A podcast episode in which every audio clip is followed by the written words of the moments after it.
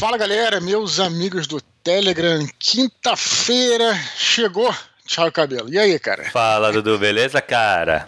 Mais um mini pod no ar. Chegou o dia de Thor, quinta-feira. é isso aí, cara. E aí, como é que estamos aí, cara? Tamo bem, cara. Queria até. Tu separou aqui pra gente falar pra agradecer, né, cara? Novos seguidores. Deu uma, realmente deu um salto, né? De uma semana ah, pra sim, outra, cara. cara. Sim, sim. Como eu falei, tem o nosso, nosso, nosso agente infiltrado lá no, no grupo do, do Facebook do Jovem Nerd, que é o Lucas Gabriel. Falei sobre ele aqui da semana passada, Sim. até avisei ele. De volta e meia coloca lá, a galera acaba vendo. Eu tenho feito os programas, é, Thiago, assim, uns programas, olha só, uns áudios de lista, cara. E a galera gosta muito desse negócio de lista, né? Eu já percebi. E aí, semana passada eu fiz um, um áudio recomendando é, romances históricos ambientados na Segunda Guerra Mundial. Sim. E essa semana fiz um sobre séries históricas. Quer dizer, é, escutem lá, galera. Acabou, acabou, até ficando meio, meio longo, que na verdade sempre tem. É, a gente sempre acaba cometendo injustiças, né? Porque as listas são célebres é, pelas coisas que ficam de fora Exato. e não pelas coisas que entram, né?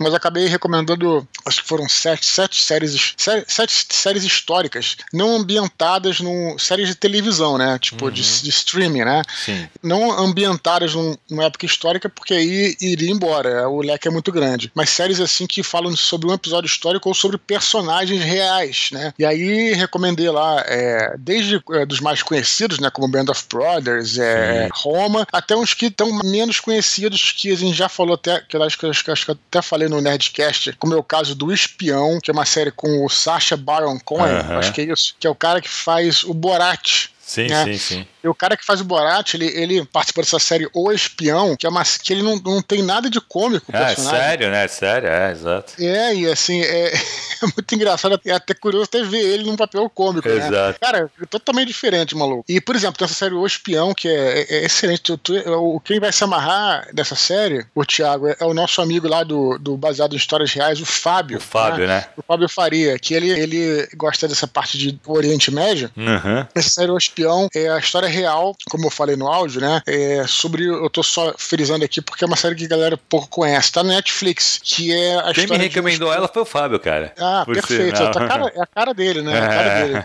Então é um espião israelense é, na Síria, né? Antes da famosa Guerra dos Seis Dias, né? uhum. né? Então a história é real. O cara ele realmente foi um espião. É, interess é interessante porque os, os judeus eles têm é, dois. Não sei se eu posso falar assim, mas etnias, talvez, não sei se é bem essa palavra, que é os Ashkenazi, né? Uhum. E o Sefaradim, né? Uns são os, os que foram para a Europa ocidental e é, lá para a Alemanha, tal, etc. E outros é aqueles que permaneceram no mundo árabe. Eles têm uma cara, são mais morenos, né? tem cara assim mais de árabe, de sírio e tal. E é interessante porque esses caras, né? É, às vezes até em Israel eles são até, às vezes tem um certo preconceito, né? E ele, até para superar isso e com aquela vontade de mostrar que ele era um israelense como qualquer outro, né, aceitou essa, essa missão de se infiltrar é, na, na, na, no, no alto governo da Síria, né, e acabou trazendo várias informações e tal. Uma série excelente. É, fala de Marco Polo também, né, que é uma série é, uhum. que é, se passa na China, né, a história do Marco Polo com o, o imperador chinês lá, o Kublai Khan, que é neto do Gengis Khan. Então falei sobre várias séries. Então é, acho que a galera gosta dessa parada de listas, né, e acabou fazendo bastante sucesso. Tem uma galera que tá entrando aí no canal. Então temos que dar as, as boas-vindas para essa turma, né, Thiago? Claro, cara. Pô, mas que legal. Eu não sabia que tinha.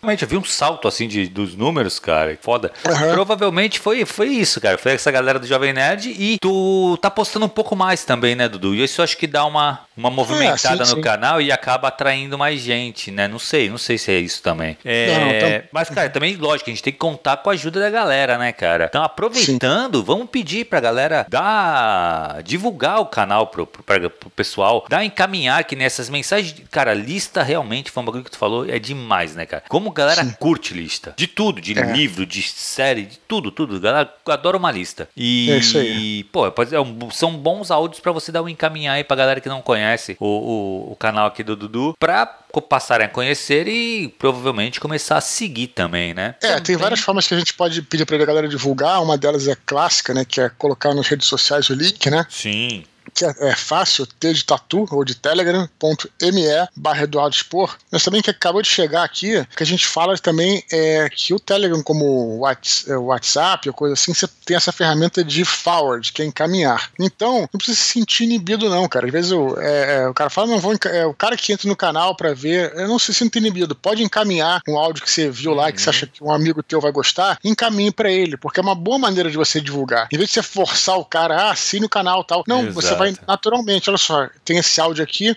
É, por exemplo, olha, é, tem esse áudio aqui de listas de, de séries. Pô, cara, é, muita gente se interessa por isso. Às vezes eu tô procurando uma série, né? Porque hoje tem tanto conteúdo no streaming Exato, que, é que, a gente até se perde. Uhum. então, então sabe, isso assim encaminha pro cara só. Lembrei de você, o Eduardo postou no canal dele, pode ser interessante. Cara, o que a gente tem é, de áudio variado aqui no canal, né, cara? Os nossos, mini, os nossos mini pods também. Então não, não, não somos ciumentos. Pode encaminhar. exato, exato. É, não, porque a galera fica nessa, né, Dudu, de achando, pô, ah, não, pô, se quiser escutar os áudios, vai ter que seguir o canal. Não, uhum. não tem essa necessidade. Uhum. O cara, se ele curtir o áudio que você encaminhou para ele, cara, vai ser uma coisa natural. Sem forçar a barra, o cara vai passar a seguir. Se quiser, se não quiser também, cara, continue encaminhando os áudios que tu acha interessante para ele, sabe? Já é pra gente é legal, não tem, não tem porquê também ficar forçando a barra. Eu acho que é uma coisa bem natural. O crescimento desse canal tá sendo um crescimento super natural, né, Dudu? Sem nenhuma uhum. forçação de barra, cara. É, o que eu costumo dizer é que quando o crescimento ele é muito acentuado, né,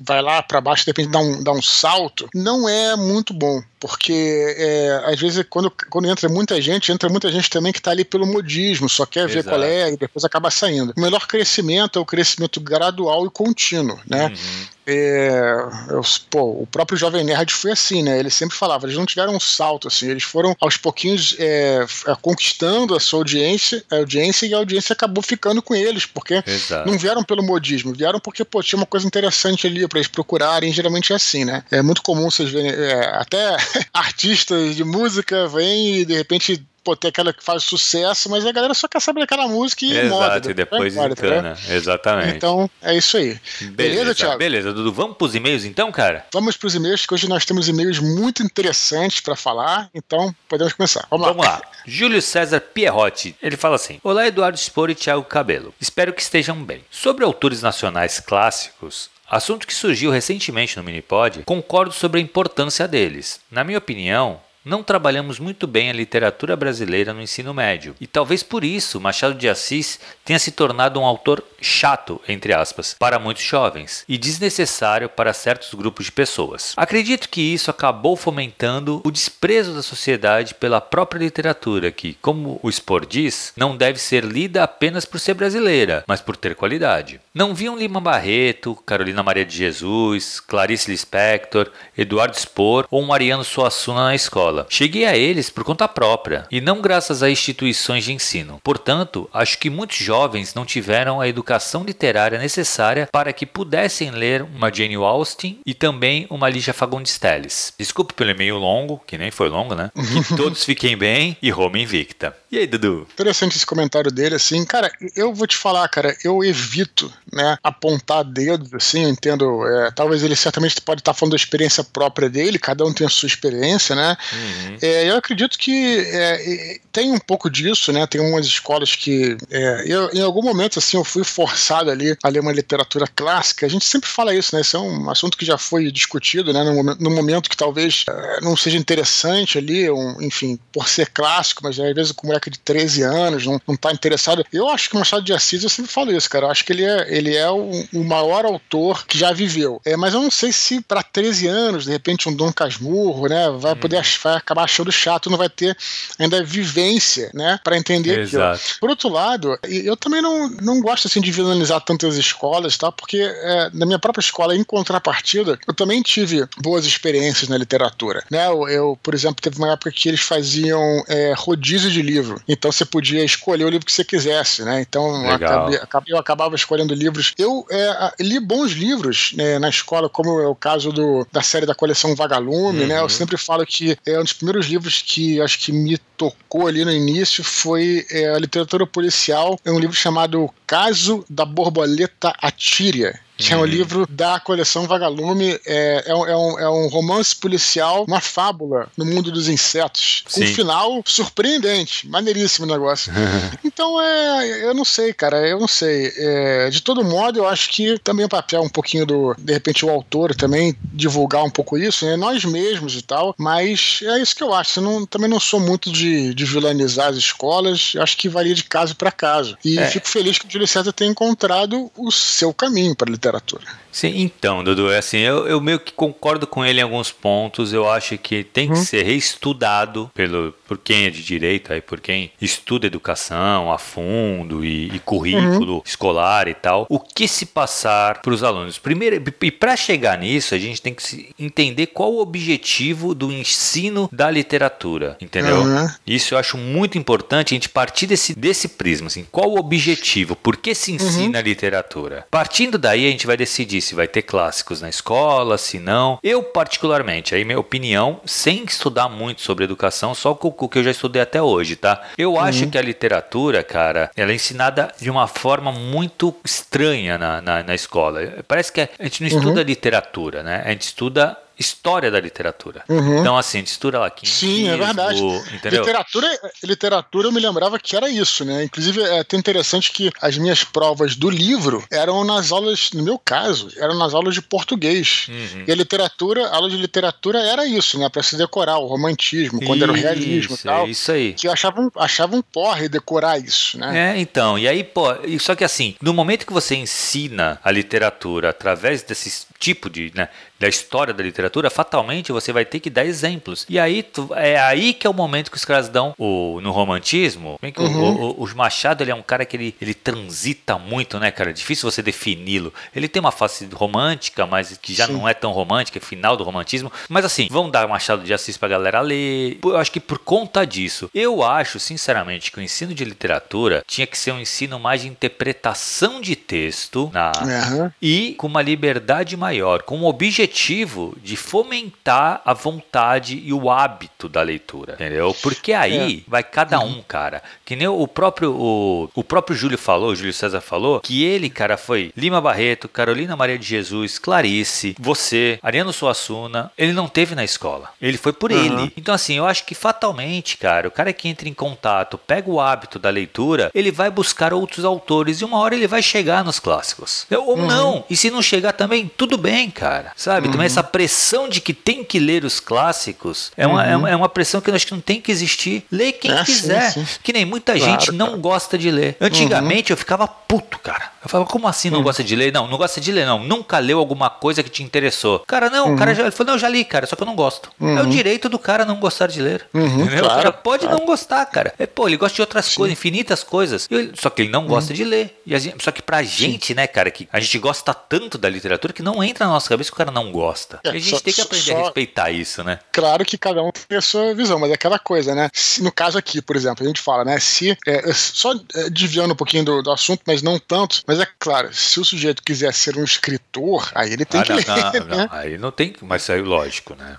Porque não, assim, aí é fatal, é, é, não, não é Porque não é tão lógico assim, não, porque não é tão lógico assim, Tiago, porque tem gente que realmente eu já ouvi gente falar isso, assim, de verdade, assim, tipo, é ah, não, o cara escreveu um livro e tal, é. então leia, leia, tal coisa e tal, mas eu não curto muito ler, gosto mais de, de videogame, de filmes Caraca, e tal. Cara. É, sério, cara, existe isso, cara. É por isso que tem que frisar essas coisas, né? Não, não, sim, sim, não, assim, é fatalmente, assim, gente, isso é, é assim, é imperativo. Você uhum. quer escrever, você tem que ler, ponto. Não tem, eu, eu não consigo sim. ver um escritor que não leia. Mas sabe? tem, cara. Tem, tem não, deve ter, deve ter, meu. Mas sabe o que eu acho, Dudu? Esse cara tá perdido. Se ele diz não quer escritor, ser... né? É, não, ele não quer ser escritor, ele tá perdido. Uma, ou ele idealiza a vida do escritor, ele uhum. acha que, que, sabe, ser escritor, ou ele tá perdido, o que ele quer mesmo é ele quer criar história para jogo, para, sabe, tá tudo, pra tá, outra tá tudo coisa. bem também, né? É. E tudo bem, uhum. beleza, uhum. assim. Mas assim, pô, eu não consigo, não entra na minha cabeça, cara. O escritor, ele uhum. tem que ler muito, mas muito. Ele tem que ler muito mais do que uma pessoa que só curte literatura, entendeu? Sim, sim. Ele é também com um olhar também mais analítico. Com outro né? olhar, exato.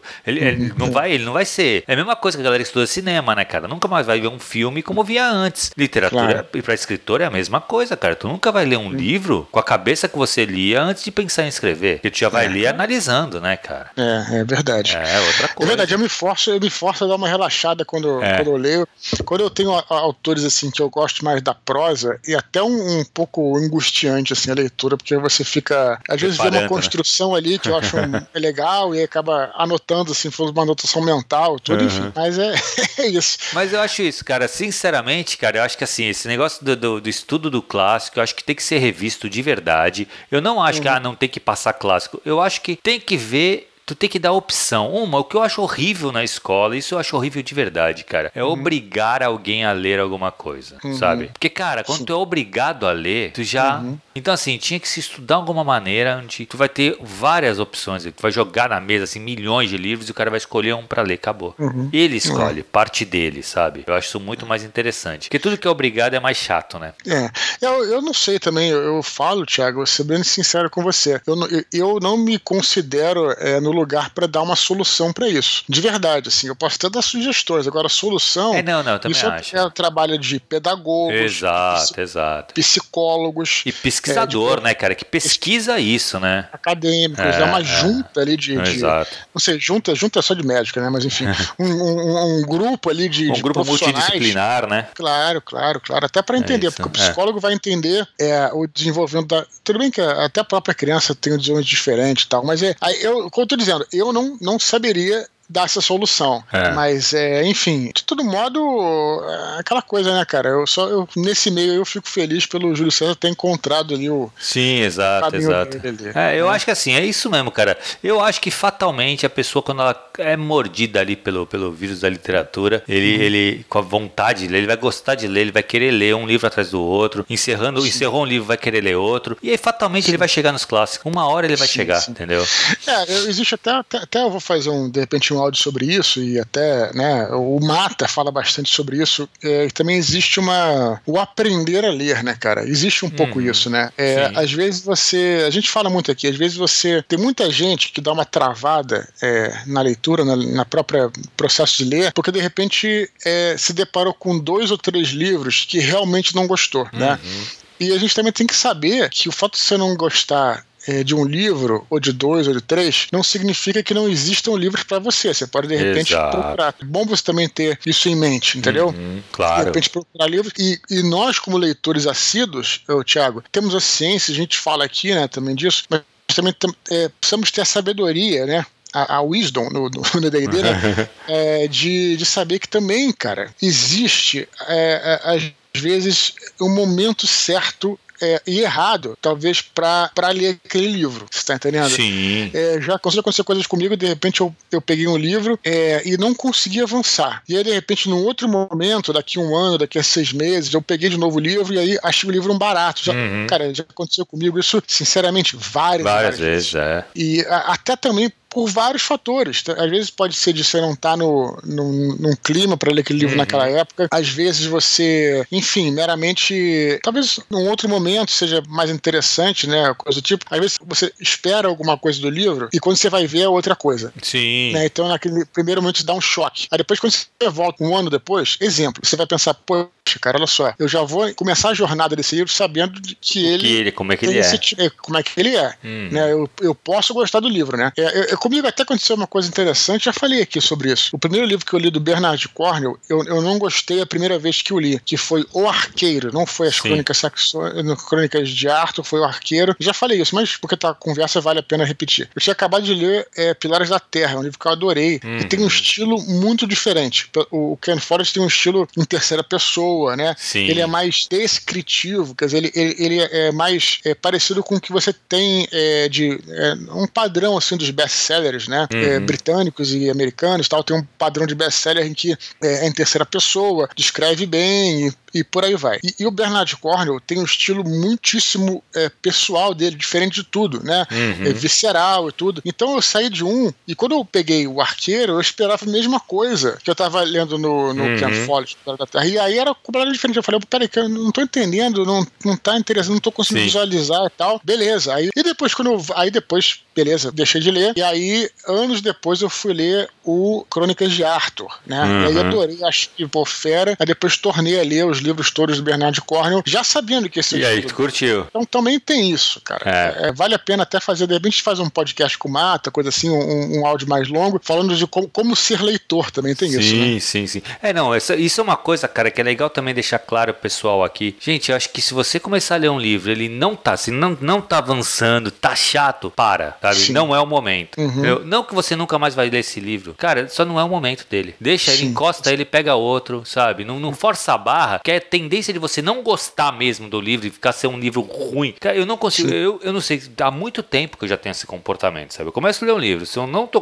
curtindo, eu paro. Uhum. Simples é assim. A não ser quando é trabalho, né, cara? Que aí tu é um trabalho, não, tu aí, tem que. Não, não, aí realmente é, é outra coisa. Se eu estivesse fazendo, vai, que nem uma pesquisa do Eu Divina Comédia, vou ter que ler uhum. comédia, gostando ou não gostando, tem que ler. Mas também que é um outro olhar, não é um olhar de ler por prazer, né? Isso aí. Beleza. Beleza. Legal, legal. Falamos bastante, cara, do, do e-mail dele. É, foi um e-mail muito interessante, cara. Se eu tô te falando, esse hoje vai render bastante. Legal. Beleza. O próximo e-mail é do Luiz Felipe Gonçalves. Ele fala assim: Fala, Dudu e Thiago, tudo certo? Lamento ter sumido com os meus e-mails, mas ainda estou tentando escrever aquele meu romance sobre o diário do oficial Stoltz e sua jornada pelos oceanos durante a guerra russo-japonesa. Cheguei àquela fase em que estou travado e não sei como avançar. Isso já faz alguns meses e por duas razões. Primeiro, porque achei nas interwebs uma reunião de cartas que o engenheiro-chefe do 2 Esquadrão do Pacífico, Eugene Politovsky, escreveu para sua esposa. Conforme fui lendo, perdi um pouco do meu entusiasmo, porque acreditava estar escrevendo algo inédito, e achei a escrita das cartas até melhor do que meu rascunho. Segundo, porque o protagonista já avançou bastante na história, mas ainda falta uma boa quantidade de páginas para eu completar o livro. Só escrevi 14 páginas até agora. Fiquei pensando que, para eu chegar ao final, talvez tivesse que encher linguiça, coisa que não quero, obviamente. Temo estar escrevendo um romance genérico. Bem, espero não ter sido incômodo com este longo e-mail. Até a vista. E aí, Dudu? Beleza, vamos lá. Duas questões aqui. Nessa parte que ele falou que ele ah, viu as cartas e acha que, né, é, Cara, eu acho o seguinte, cara. Ele, ele achava, ele queria estar tá algo inédito, né, né cara? É. Cara, assim, isso aí, cara, inédito é, vai depender da maneira como você escreve, não é do hum. fato em si, né, cara? Eu vivo falando isso porque tem muita gente que veio falar comigo, né? Eu, pô, eu tive uma ideia de escrever um livro sobre anjos e demônios no fim do mundo, mas o Eduardo escreveu. Cara, o que, que isso impede, cara? Que não vai, cara, não inventei nada disso, cara, sabe? Então, é, quer dizer, não inventei um fato, né? A maneira como eu escrevi que foi ori assim, original é, na minha escrita e tal, mas não, não é, entendeu? Então, acho que isso aí é realmente é, me, me parece muito assim um, uma trava de insegurança podemos, podemos até é, usar aqui essa, esse budget, né, trava de insegurança, né, hum. que os, os, novatos eles ficam inseguros e acabam travando por qualquer coisa, né, em vez de, de escrever. Claro que, a não ser que você plagia o texto, copia exatamente o que está ali, o que você escrever vai ser sempre diferente do que o cara escreveu nas cartas, né? Sim. Isso é a primeira coisa, a primeira parte do e-mail. Ele falou aqui: só escrevi 14 páginas até agora. Eu, eu no e-mail, tava, aquele mundo tava 14 páginas. Não sei se, se é 14, se é 140, eu não entendi. Mas beleza. Se for 140 páginas, ele já tem um romance, na já, verdade, né? Exato. Já tem um romance. Se for 14 páginas, eu quero perguntar aqui, Thiago, pra galera, gente, o que, que vocês têm contra conto, cara? É isso sabe? que eu falar, Dudu. Cara, assim, se ele escreveu 14 páginas e tá, tá acabando a narrativa dele,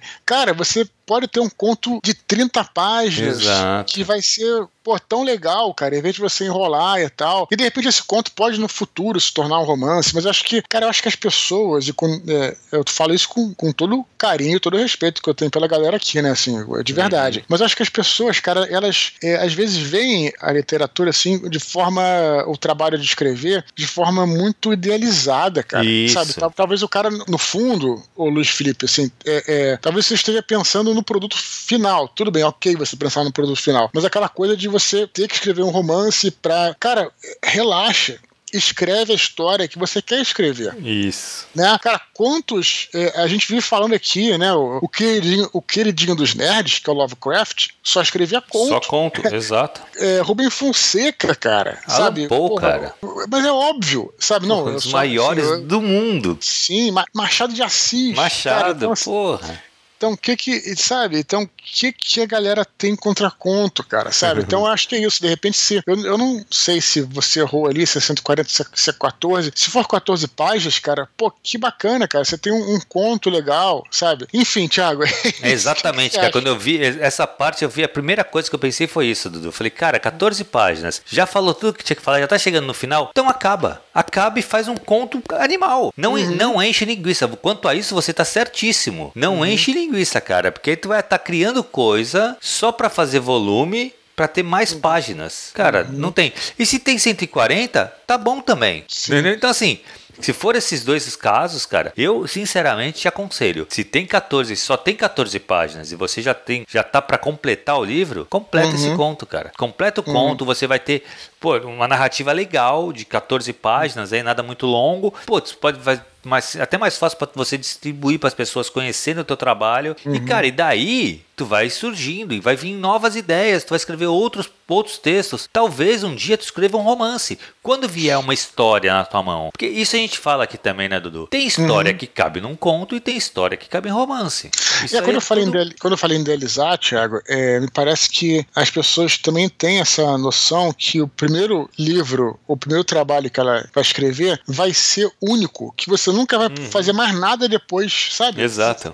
Você tá, tá um pouco isso? Sim, sim, sim. É, assim, que na realidade o mais provável é que o seu primeiro trabalho é, não alcance, é, é, tenha pouquíssima visibilidade uhum. o seu primeiro trabalho. Olha, o primeiro conto que eu escrevi, é, que eu publiquei, na verdade, que eu escrevi, não, escrevi o, o primeiro com 10, 12 anos. Mas o primeiro conto que eu publiquei, ele saiu é, numa coletânea da faculdade e foi vendido apenas na banca da faculdade, da PUC. Não foi uhum. para nenhum outro lugar. Quer dizer, é, é um, uma parada muito restrita, né? E o provável, e, e eu vou dizer, Thiago, e o saudável é que o seu primeiro trabalho seja dentro de um ambiente restrito. Você vai crescendo aos pouquinhos, uhum, sabe? Claro. Vai te dar vai te dar até uma, uma sabedoria de você ter um público me, é, menor para te criticar, e aí você vai ouvir as uhum. críticas, em vez de ouvir as críticas de, sei lá, de 100 mil pessoas, sei lá, Exato. vai ouvir as críticas de 50, e você vai saber lidar com isso, aprender a lidar com isso. Começar devagar é sempre melhor eu acho Claro, assim. claro. Então, é, enfim, cara, eu acho que é isso. Cara, é, cara, se né? não for, se for 140 páginas, já tá com o romance realmente definido aí, cara. Não precisa também sim. rolar mais, não, tá ótimo. Sim, e se sim. for 14, 14, eu acho que vale a pena pensar mesmo em terminar, cara. Termina.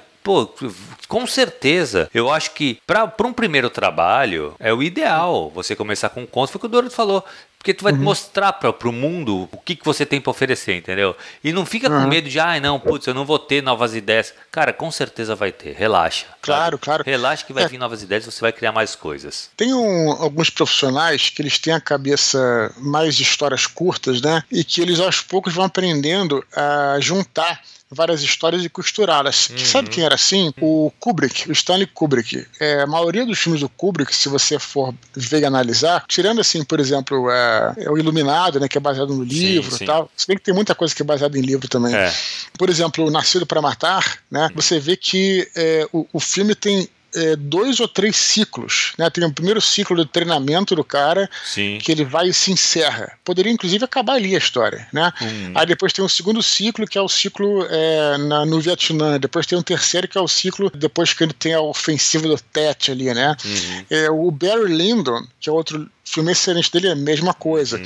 2001 é a mesma coisa. Sim. 2001 parece que são dois filmes, é, três filmes diferentes, né? Sim. O primeiro que é um cara lá que vai para uma estação espacial, depois tem, um, tem a história, a história da, é, da, da, da, própria nave, né? E depois tem, fica um pouquinho mais onírico pro final e tudo, uhum. etc. O próprio Woody Allen, ele escreve é, muitas crônicas, então você vê que tem vários núcleos de histórias diferentes que ele costura Exato. ali e tal. Então, assim, cara, não tenho preconceito contra contos, né, cara? Não, que cara, faz, de maneira nenhuma faz bem você escrever história de 30, 30 páginas. Claro. Especialmente, né, quando você tá é, no começo tudo mais, né? Sim, sim. Eu acho que é. Cara, eu acho que assim, eu particularmente gosto muito de conhecer autores por contos. Sim, entendeu? né? Com certeza. E aqui tem caras que se consagram contistas. Mas tem É. muitos autores que eu conheci num conto e fui ler um livro, entendeu? Depois. Exatamente. Então, assim, Exatamente. é legal, é uma porta, de- uma porta de entrada legal, entendeu? Fazer Isso teu nome ali. Aí. Beleza, Dudu? Beleza. Vamos pro último e-mail, cara. Nosso querido Rafael Juque. Ele Vamos fala lá, assim, cara. Fala, Dudu e Thiago. Espero que estejam bem.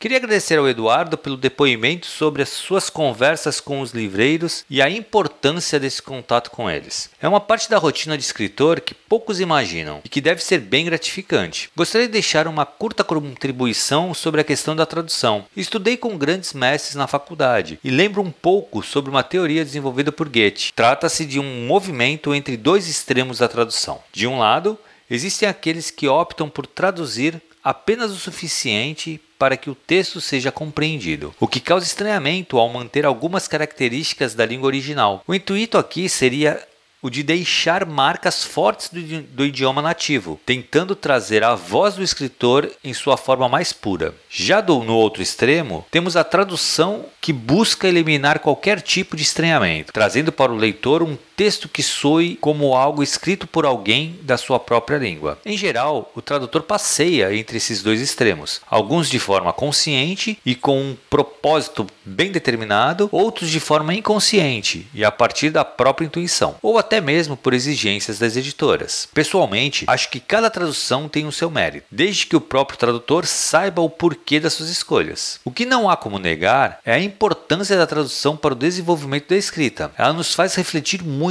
e aprender demais sobre a nossa própria língua e cultura, mas também a entender e se colocar no lugar do outro. Então, para o autor que tem conhecimento de uma segunda língua, fica a sugestão: pegue textos originais e comece a traduzir contos, lendas, romances, etc. Tem muita coisa em domínio público. Também é um ótimo treino para quem está sem ideias e não quer ficar parado. Agora, um curto comentário sobre a questão de autores nacionais e do porquê não serem tão badalados por aqui. Eu percebo que a triste realidade é que o brasileiro, entre parênteses, no geral, não lê. Vocês acham que também cabe ao escritor esse papel de divulgação da leitura de forma geral e não só de suas obras ou de seu gênero? Espero que tenha contribuído em algo para a discussão e obrigado pelos áudios. Eles têm sido importantíssimos para me manter focado no objetivo de ser escritor, além das aulas do grande mestre Cabelo. Abraços, boa semana e até a próxima, Rafael Duque. E aí, Dudu? Muito bom, cara. Esse e-mail dele tava pra colocar aqui no Minipod já tem algum tempo. Rafael, desculpa a demora aí. A gente promete que a gente vai sempre ler, né? E cumprimos aqui a nossa pro- promessa. O e-mail dele é longo, cara, Uhum. mas tem vários pontos interessantes a ser discutidos aí, né, cara? Primeiro sobre essa questão da tradução, né, cara? Eu, eu acho, eu achei fascinante, né? Porque quem é de fora, você já, já sabe- sabia disso, Thiago, mas é, é ver como é que existe um é, métodos, né, cara? Sim. E de repente, assim como é, pessoas que não conhecem o trabalho de escritor, né? Eles acham que. Muita gente pode achar que o cara pega e escreve um livro assim, é, enfim, de forma intuitiva, e no fundo não sabem que existe, como a gente vive falando aqui, métodos de escrita, técnicas de escrita, né? É, então, assim, da mesma forma, eu não tinha a menor ideia de que existia essas duas correntes aí de tradução. Então, às vezes, quando você vê, é, é, isso é importante pra gente, de novo, tentar assim julgar menos os outros. De repente, quando o cara ele realmente vê uma coisa que tá truncada no texto, né? Claro, aí realmente pode ser um problema se num pedaço tá truncado e no outro não tá. Aí o tradutor, né? Mas às vezes um texto truncado de propósito, o objetivo dele seja como o eh, Rafael Juque falou aí, que é talvez seja uma, uma, uma, uma escolha consciente Sim. do tradutor para justamente colocar aquilo mais próximo do original. Pode ser isso também, né? É, existem as prefiro- teorias, né, Dudu, de, de, de Sim. Tradução, e, e isso é uma das coisas, tentar se manter, tem muitos que tentam se manter, Uhum. é, se o autor é criptografado na origem, na, na, na, na língua de saída, Uhum. ele chegar na língua de entrada também tem que ser criptografado, Uhum. né, então tem essa, essa parada aí. Sim, sim, sim. É, e eu achei que essa, essa dica dele, eu vou vou assinalar aqui, cara, que eu achei é, muito boa, que é, é isso mesmo, né? De repente você, a galera aí que tá sem ideia para escrever, né? Pega um texto é, que já tá em domínio público ou coisa do tipo, ou às vezes se for para treinar, pra treinar nem precisa, mas, se, mas pode ser interessante de repente você traduzir um conto do Lovecraft. Você vai poder, você vai poder vender essa tua tradução. Olha que legal, Exato. galera. De repente vai poder colocar, né? Você conto e tal, traduzido por. Sim. Coloca o seu nome. Então eu acho, cara, essa ideia que ele deu aqui, eu achei muito, muito boa. Fica aí como dica aí. E ele fala aqui essa questão do, de que o brasileiro não lê e tal. Acho que existe dois espectros aí, né? Primeiro que, claro, o Brasil é um país que é deficiente em educação, né? Acho uhum. que a gente uhum. tem que caminhar para melhorar e tudo mais. Então, claro, tem uma grande parcela é, de brasileiros que não tem nem, às vezes, a capacidade de acessar um texto. No entanto, para aquela parcela de pessoas que é capaz, né, tem esse,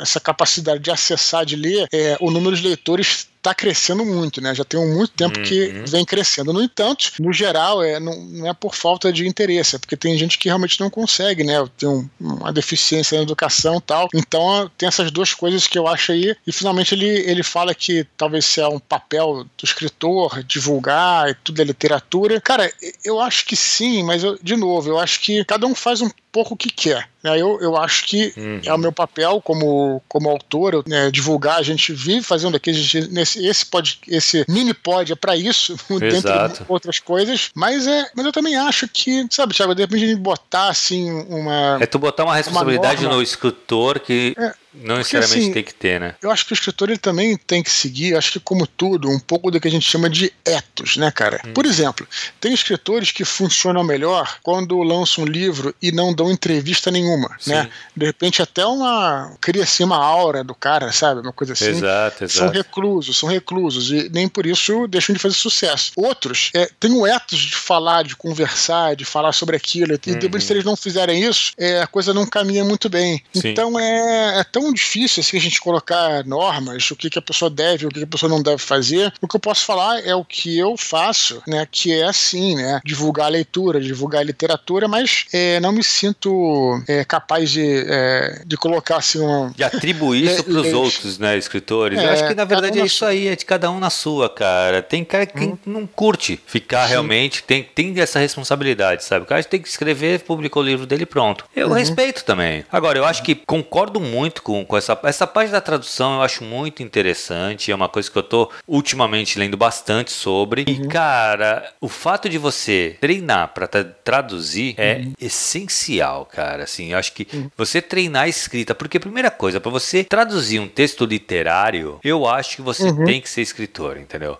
Não é só dominar é. a língua estrangeira. Você pode do, dominar a língua nativa, na língua do qual, qual for escrito o livro, uhum. mas, cara, é outra coisa, sabe? Quando você vai traduzir traduzir, você vai ter que colocar todo o seu conhecimento do português ali. Da, do, do...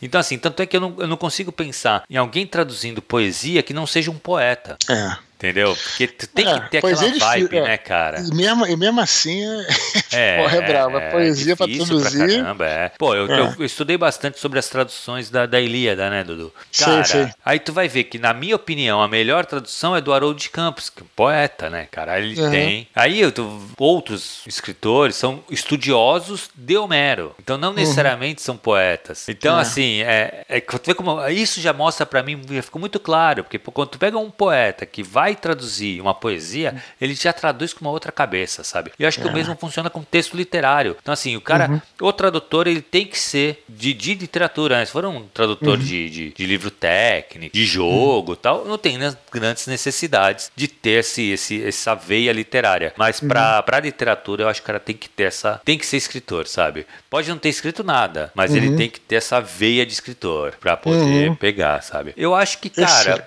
basicamente é isso, né? Meio Beleza, Rafael. Poxa, muito bom o seu e-mail aí. E continua escrevendo pra gente aí, cara. É, eu até eu, eu ia até falar pra ele, né, que a gente eu encontrei com ele no, na sua aula, né, Thiago? Exato, de... Dudu. Ele tava lá, né? E aí eu fiquei até meio com a, a cara de taxa, assim, né, que eu não tinha lido o e-mail dele ainda, né? Mas a galera entende lá. Entende, gente... claro que entende. E agora a gente tá de férias, né, cara, do curso. Uhum. Agora dá, dá, uhum. dá uma pausa até dia 18 de agosto, se não me engano. A gente está parado nas quintas-feiras, não tem encontro, mas eles estão fazendo o trabalho de férias. Quer Beleza, dizer que eu posso Dudu, fazer live nas quintas então? Exato, agora pode fazer live na Skins que eu posso acompanhar. Tá bom. E a Jana Cruz não vai reclamar, né, cara? Fala, Porra, não consigo. É. Beleza, Dudu. Vamos para as curtinhas, cara. Guilherme Olá. Pontes diz que é um assíduo leitor de textos traduzidos e que já se deparou com muitas expressões estranhas e deslocadas. Ele diz que, felizmente, esse tipo de coisa vem acontecendo menos e completa dizendo que vai dar mais atenção aos nacionais a partir de agora. É, o, por acaso, você vê como é que são as coisas, né? Esse meio do Rafael Juque, é, eu vou pegando, claro, vou pegando o que tá na, de baixo para cima, né? No meu e-mail e devo ter pegado alguns da semana em que eu falei com o Godirro. entendeu? Exato. Pra você ver como deve ter quase um mês isso, né? Que, uhum. E acabou, enfim, tendo essa questão aí. Vamos lá, o que mais? Isso, isso, que ele fala aqui da, da tradução, é, concordo, é, só que eu não entendi o que, que ele quis colocar como se deparou com muitas expressões estranhas ou deslocadas. Mas aí talvez aí seja ou o tradutor realmente que, que se perdeu na tradução, uhum. ou Cara, não sei, sabe? É, talvez o livro fosse também. É meio difícil a gente pegar só por um. Só, só citando assim, né? Mas uhum. que legal que ele tá lendo também coisas nacionais, cara. Eu acho que é importante mesmo a gente ler nossos Sim. escritores, nossos autores. Sim. Caleb Souza gostaria de perguntar como é o nosso ambiente de trabalho e quais são as dicas para jovens mancebos que estão começando a contar histórias? Caleb Souza é nosso figurinha carimbada aí na, é, dos nossos voice chats, né? Sim. Ele sempre também tá é, agora escrevendo sempre, tem várias curtas dele aqui que tá, vai preencher curtas por vários meses aqui, ele vai mandando.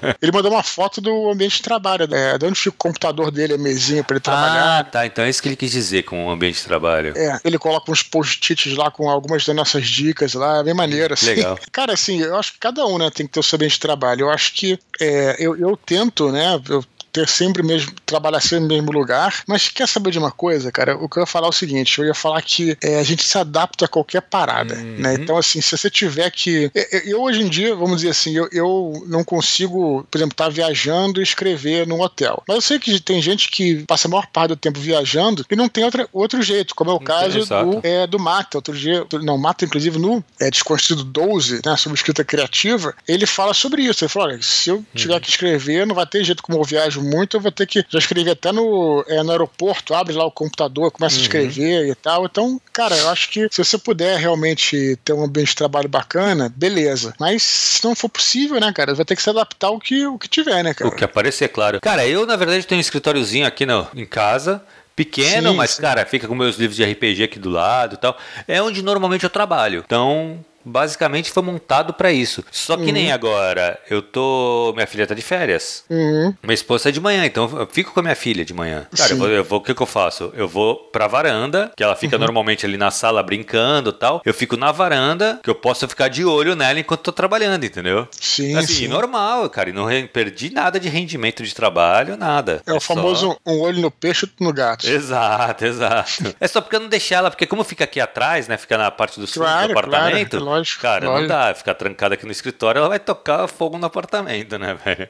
Sim. Mas sim. então tenho que ficar de olho. E foi o que tu falou, a gente se adapta, não é? Não, não perdeu em nada o rendimento por eu estar hum. no, em outro ambiente, sabe? É. Mas eu acho interessante, sim, você estar tá no mesmo lugar sempre. Eu acho que o cérebro faz bem pro cérebro também. Mas é. nada que a gente não se adapte mesmo. Perfeito. Beleza. Beleza. Fernanda Soares, cara, a última curtinha de hoje, de uhum. Mogi das Cruzes. Gostaria de recomendar o romance Enraizados, da Naomi Novik. Ela disse que o livro traz uma mensagem de superação, além de apresentar uma protagonista que cresce. Ela também lembra que o Telegram agora permite gravar o voice chat e sugere que o façamos. Muito bom. Ela tentou participar do voice chat, acho que foi por isso, Thiago. E não conseguimos chamar todos, né, cara?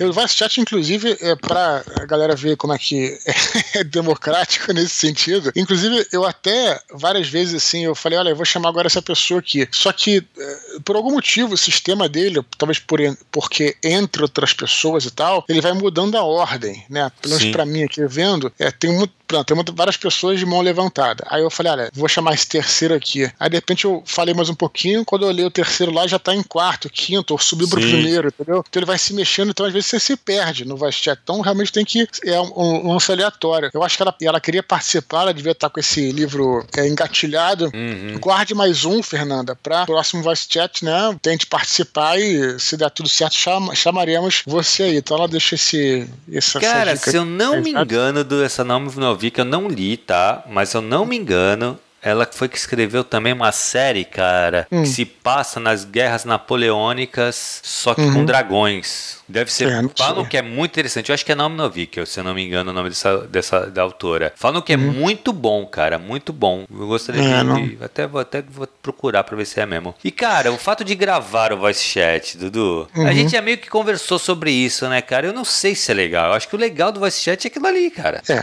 Porque acontece o seguinte: tudo que a gente faz aqui é gravado, né? Os nossos uhum. mini pods, inclusive agora, é, a gente colocou no arquivo de MP3 e o cara pode baixar, inclusive, né? Uhum. Pode escutar onde quiser, quando quando quiser, qualquer hora quiser. E o lance é o seguinte: eu acho que o bacana ali do voice chat é aquela coisa que a gente sempre pensa aqui, Thiago, muito no conceito, né? O que, que a gente está buscando, né? O que, que uhum. acrescenta e o que, que não acrescenta. Eu acho assim que o, o bacana do voice chat, eu não acho que teria muita graça, sendo bastante sincero, não é me esquivando nem procurando uma desculpa, mas assim, eu acho que não teria muito, muita graça o cara é, escutar é, no dia seguinte da parada. Exato. Né? Porque o voice chat ele tem um único objetivo. Ele também, nós tra nós trazemos um conteúdo bacana, sim. Os, os ouvintes trazem um conteúdo bacana, sim. Mas o objetivo do voice chat, o principal, é a gente é, conversar com as pessoas, entendeu, cara? Exato. Então, pô, você vai ouvir uma gravação, beleza, talvez, beleza, vai ter um conteúdo interessante, mas é a emoção do momento, a emoção de você ser chamado, de você conversar com a gente, da gente conversar com você, né? De estar tá ao, vivo, ao vivaço Exato, no, na parada. Eu acho então, que o então, legal é isso. É, eu não sei se perderia, sim, porque é, é, a informação pela informação a gente traz aqui, né? Uhum. Inclusive a gente pode, inclusive eu, até é, me, é, eu prometi a mim mesmo que no próximo, Thiago, o chat eu vou ficar com, com um bloquinho do lado e vou anotar todas é, as dicas que os, os, nossos ouvintes derem e depois a gente, é, no próximo é, no próximo mini-pod, a gente lista lá, né? Ah, Legal. O, o, a, Fernanda deu a dica do Enraizados, uhum. o Caleb deu tal dica, beleza. Porque a informação em si a gente pode passar depois. Agora, é, é o, o voice chat objetivo é, é, é, você se... É aquela coisa, Thiago, pô, eu vou me programar para tomar um chopp contigo. Vai ser na naquela hora. Eu não exato, vou. Eu, é eu vou assistir o um show gravado, tem isso, entendeu? Tem, exato. Então, a, aquela ideia é, é, a gente tirar é, uma hora do nosso dia, na verdade, uma hora do nosso mês, né? Porque uhum. é um por mês, pra gente estar tá junto, entendeu, cara? Esse é o objetivo é, do Vice Chat. O objetivo quando a gente pensou, né, cara, até que pô, quando surgiu essa ideia, era exatamente isso, cara. A gente queria aumentar um pouco a nossa relação com, com, com os ouvintes do Minipod, do, do, do, do, canal de Telegram. Então, o, o, objetivo é esse. Uhum. A gravação disso e manter isso gravado para escutarem, eu acho que perde completamente sentido, cara, também. Assim, é. Quando eu li isso, é, agora, né, essa, essa, essa curta, a primeira coisa que me veio na cabeça foi, cara, mas aí, pra quê? Uhum. Entendeu? Que se o objetivo Sim. é a gente trocar essa ideia, o objetivo é a gente conversar com a galera. Sim. Eu nem sei se tem tanto. Pô, talvez fosse mais fácil a gente fazer mais um mini pod, sabe? Sabe? Que eu acho que tem mais Sim. conteúdo, é uma coisa que a gente tá aqui mais focado em passar um conteúdo. O Voice Chat não tem esse objetivo de passar um é. conteúdo. Acaba passando porque a gente tá conversando de livro e tal, mas que não é o objetivo. O objetivo ali é a gente trocar ideia, conhecer vocês, conversar com vocês, sabe? Ali na hora. A gente é a vive troca falando, direta. O que a gente sempre fala é que, é que o livro em si é uma desculpa desculpa, né, cara? Exato. Na, é. na, nada contra o livro. É, pelo contrário. Mas assim, é uma desculpa para você, pra gente ter o que falar contigo, entendeu? É, pra cara? ser o guia, né, da conversa. Pra ser o guia da conversa. Guia, né? Mas o é, objetivo não é falar sobre os livros mesmo, né? O objetivo sim, é falar sim. com vocês. É isso ter essa troca. É isso aí. De qualquer maneira, é, pô, a gente falou tanto aqui, vai parecer até que a gente tá é, desprezando a dica da Fernanda. Fernanda, é muito obrigado pela uhum. sua dica, tá? A gente, eu, eu, vou até pensar a respeito, acho que não custa considerar e pensar. Claro, claro. De qualquer maneira, é, você está convidada, né, é, é para estar conosco aí no, no, próximo Voice Chat, né? Se eu te ver lá, eu vou te chamar, né, para você poder é, estar conosco aí e dar mais uma dica de livro. Fica aí a dica que ela deu, que é o Enraizados de não, Naomi Novik. Novik. Fechou? Beleza, Dudu. Então é isso, cara. Só para encerrar, eu queria lembrar a galera para continuar escrevendo para eduardoexpor@gmail.com. Cara, lembrando que o e-mail de vocês vai ser lido aqui ou vai para as curtinhas, mas assim, uhum. com certeza vai, vai, a gente vai falar sobre o seu e-mail aqui. E Sim. lembrando que, lógico, o e-mail de vocês é a pauta do, do, do Minipod. A gente vem aqui só para ler o e-mail de vocês toda semana. Beleza, Dudu? Foi isso, cara. Muito bom, galera. Então é isso. Encerrando o, nosso mini pod dessa quinta-feira. Semana que vem a gente volta, tá bom? Um abraço para todos aí. Tchau, tchau.